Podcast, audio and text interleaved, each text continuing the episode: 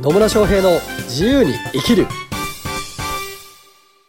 始まりました始まりましたイエーイ野村翔平です。マリリンです。今日も野村とマリリンがね、なんかいいことをね、はい楽しそうに喋っていきます。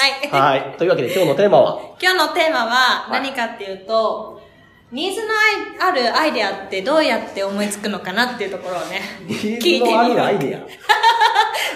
ほう。うんまあ、こういう具こと体的に言うと、うんやっぱり商品とかさ、商コ品ンとかセプさトとかさ、大事じゃないですか。 商品とか さ、コンセプトとかね、うんまあ大事ですよね。大事ですよね。大事ですね。だからそれを、なんかどうやってうんうん。思いついて商品にしていくかみたいな。思いついて商品していく。アイデアを思いついて、どうやって商品にしていくか。ああ、なるほどね。はいあじゃあ、アイデアをどうやって思いつくかっていうよりも、うん思いついたアイデアをどうやって商品にしていくかっていうそ方。う、そうでっ す。ていうはこと ですね。い。あそういうことね。ははいいはいはいはい。ちなみになんか最近思いついたアイデアとかがあるんですかあ、ありまおすねう。なんか最近私人生変わりまして。人生変わりました。えー はい、それをね、あの、次回話そうかなと思ってるんです けど。なるほど。えっと、そう、なんかすごく幸せなんですよ、今。すごとくても。 幸はい。せそうですね。はい。いいと思います。ありがとうござおめいでまとすう。ございます。ありがとうございます。で、自分が幸せになったから、うんうんなんか周りの女性も幸せになったらいいなと思っては、あはあはあそれ女性に限定してるんですけど、うなんか女性って伝え方ってあんまり上手じゃないじゃないですか。そうなの。ちょっとっていう人も結構いるんですよ。まあまあね、伝え方上手い女性もいると思いますけど、ね。まあ、いると思いますけど、はいまあ、多くの人が、抽象的なことが多いじゃないですか、私みたい な感じで。みたいな感じでね。まあ、抽象的にね、はいはい。っていう人もい、まあ、いますわな。いますよね。だから、その、どうしたら、ん。なんか自分の意見うを、パートナーに分かりやすく伝えられるかとか、ほい。なんかそういうのを、そういうのをなんかできたらいいなって。できたらいいなってね。ああ、まあそういうアイデアが出てきたと。うん。で、そのアイデアが出てきたんだけど、それをどうやって商品に落としていけばいいのかなっていう話そうですね。なんですうね。ん。まあ、ほぼ決まってますけ どね。 ほぼ、ほぼ決まってますけど。えただ、ターゲットが変わるかなっていう感じですー、ね。ターゲットが変わうる。んなるほどね。まあそうね。だからアイデアを思いついたって言って、それ商品に落とし込むときなんですけど、まあターゲットだ ね。ターゲットによってどうその商品を作っていくかっていうのは変わってくるので、そうですね。うん、まずは、じゃあ誰向けにやるのかなっていうのを考えるっていうところが、まず一番最初でしょううね。ん。だから、まあ今のマリリンの例だと、まあね、なんか自分が幸せだ から、その幸せを他の女性にも伝えたいみたいなことだけど、うん。とはいえ、そう女性っていうだけだとね、すっげえいっぱいいるわけじゃないですそか。うですね。何しろね、あの、日本の人口の半分は女性なんで、はい。まあ、6000万、7000万人ぐらいいるわけです よ。6000万人以上いるわけですよ。それ全員相手にするかっていうと、まあそうではないですよそうではないです。ね。まあ、20後半、うん28から32ぐらいまでの人かな。ほう。幅が 広い。幅が広いけど、まあ、でもそこら辺の人が幸せになったら、なんかもっと、なんだろうな、日本が良くなるんじゃないのかなっていう。まあね、ここの層、なまあ日本良くなるんじゃないですか、それね。うんうんそこの層。じゃあまあまあ30前後ぐらいの人っそうですてね。いうところでターゲットを絞っていくっていうところですね。はで、あと商品作りでいくと、そのターゲット層が何を求めているかですよね。まあそれこそニーズ、ニーズのあるアイデアっつってたけど、うんまあニーズって結局ね、相手が求めることとか必要としていることだったりするし、あるいは解決したいと思っていることとか、こういう悩み解決したいみたいなのもあると思うので、その人たちが、まあ何に困ってたりとか、あるいはどうなりたいのかっていうことをしっかりと考えるということですね。そうですね。うん。まあそこはちょっと今考えてるんですけど、うん。独身女性にしようか、既婚女性にしようか、どっちにしようかな、みたいな。まあね、 まあ独身とね、すでに結婚してる人とかだと、まあニーズも違ったりしそうまですすねよね。まあ同じっていう場合ももちろんあるし、だからそこのターゲットの、おなんていうのかな、切り分けの仕方というか、切り口どこでやるかうってん。いうのも大事ですよね。そうですね。うん。なので、そういった、まずターゲットを明確に、なるべく明確にしていくっていうところと、じゃあその人たちが本当にこう何を求めているのかとかね、うん。何解決したいと思ってるのかっていうところに、こう、ズバッと刺さるようなね、 内容にしていかないと。 そうですね。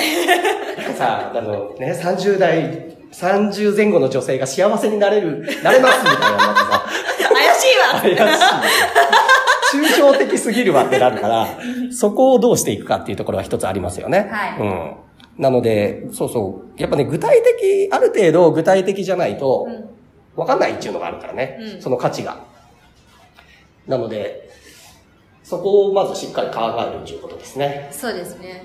で、あと商品作りでいくと、結局ね、えっと、商品って何のために買うかっていうと、自分がより良くなりたいからじゃないですか。うんうん今よりもいい状態。まあ、それこそ、わかんないけど、あの、パートナーができるとかかもしれない し、あの、自分らしく生きられるかもしれないし、うんまあ、お金が儲かるかもしれないし、まあ、何でもいいんだけど、今よりもより良い状態になる。だから、そのために商品買うっていうことになるので、その現状と、まあ、マリリンならマリリンが提供する商品を買った後の未来っていうのがどういうものなのかっていうのをまず明確にするっていうのもすごく重要になりますよね。はい。だから商品買ったら、まあ、この人のサービスを受けたら私はどうなれるのかっていうところを明確にしていくっていうところがとても大切になってきますね。そうですね。う野村さんの場合は、野村さんのコンサルを受けたら、お金が儲かるよっていう。売 り上げが上がるよってことですよね。まあまあね、一番わかりやすいところはそこですよ、そうですね。はい売り上げが上がるよっていうところが一番わかりやすいんだけど、まあそれ以外にもね、例えば、あの、自分の商品価値っていうのをしっかりと把握できるようになってくるから、単価が上がるんですよ。うん。で、単価が上がるっていうことは、えっと、時間、時間をうん。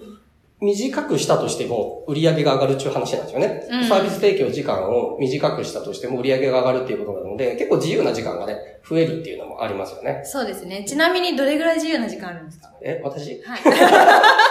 私ですかね、最近ね、最近自由な時間ありすぎてどうしようか 逆に。な。ありすぎるな、みたいな。これは、まあ、月によって変わるんだけどね、私の場合どうなのかな。特になんか、ほら、あの、コロナとかで自粛の期間とかあったじゃないですうん、か。ありましたね。あの時とかね、多分ね、月で働いてたの、うん、30時間くらいじゃないですか。やばい。 30時間ぐらいじゃない多分。1日1時間も働いてないぐらいじゃないみたいな 状態だった時もあるし、うんまあでも言ってもね、多分月100時間働いてるか働いてないかぐらいじゃないかな、多う分。ーん。うん。すごいな。なんでそれ以外の時間は、あの、本当自由にやってますよ。飲んでるでしょ飲んでる時間もない、多いね。飲んで笑ってる。飲んで笑って、人と会ってみたいな。ただ、まあまあね、そうそう、そういう時間もね、大事だなと思うので、まあそういう風な自由な時間ができるっていうのもあるし、うんあと、他にもね、あの、私のコンサル受けると、コミュニケーションスキル上がるんですよ。そうですね。間違いない。間違いなくコミュニケーション能力っていうのが上がっていくので、はい。人間関係良くなっていったりとか、あと恋愛関係もね、うまくいく人が結構ね、そう続出するっていうね。今何人ぐらいいましたっけ今ね、なんか直近でもね、なんか新しいパートナーできましたみたいなのがね、二人ぐらいね、そうですね。ここ数ヶ月で2人できましたみたいな、2人できましたはい。まあそういうこともね、あったりするんで。まあそういう意味でね、いろんな、なんか、まあただ単に売り上げが上がるだけかっていうともちろんそうではなくて、まあその人たちがより幸せになるようなね、ものをいろいろ提供してるわけですよ。で、ただそれをやっぱ具体的に伝えてあげないと、なかなかね、そうですね。 それの価値って気づいてもらいにくかったりするので、なんで、まあアイデアでこういうことをしたいと思った時に、よりそれをターゲット層に響く具体的な言葉にどう落としていくのかっていうのが、まあポイントですよね。はい。はい。そんな感じ かな。はい。はい。そんな感じです。そはんな感じなんですよ。い。なので、ね、まあいろんなアイデアは思いつくと思うんですけど、まあそもそもね、あの、誰かの役に立つアイデアじゃなかったらう、ん商品にはなんないし、うん。で、えーその時にはじゃあ誰の役に立つのかなっていうふうに考えればいいし、で、ターゲットをしっかりと設定した上で、その人たちが求めているものだったりとか、その人に響く言葉っていうのは何なのかなっていうのを考えるのが、まあ、ここはちょっとコンセプトの部分になってくるし、じゃあ実際に商品を提供する、例えば講座だったりとか、まあ、コンサルティングだったり、コーチングのメニューだったりっていうのはあると思うんだけど、その時には、私のサービス受けてもらったらこうなれるよっていう最終的なゴール、うん。ね、こうなれるよっていう未来の姿をしっかりと作って、まあ、設定して、で、そこに至るためのプロセスとして、こういうことをやっていったら、まあ、例えばコミュニケーション能力を高めるにはこういうことをやったらいいよ、みたいな、うん具体的なね、プロセスとかステップっていうのを作っていくと、まあ、その、アイデアがしっかりとした商品に変わっていくよっていうことになりますね。はい。はい。というわけでね。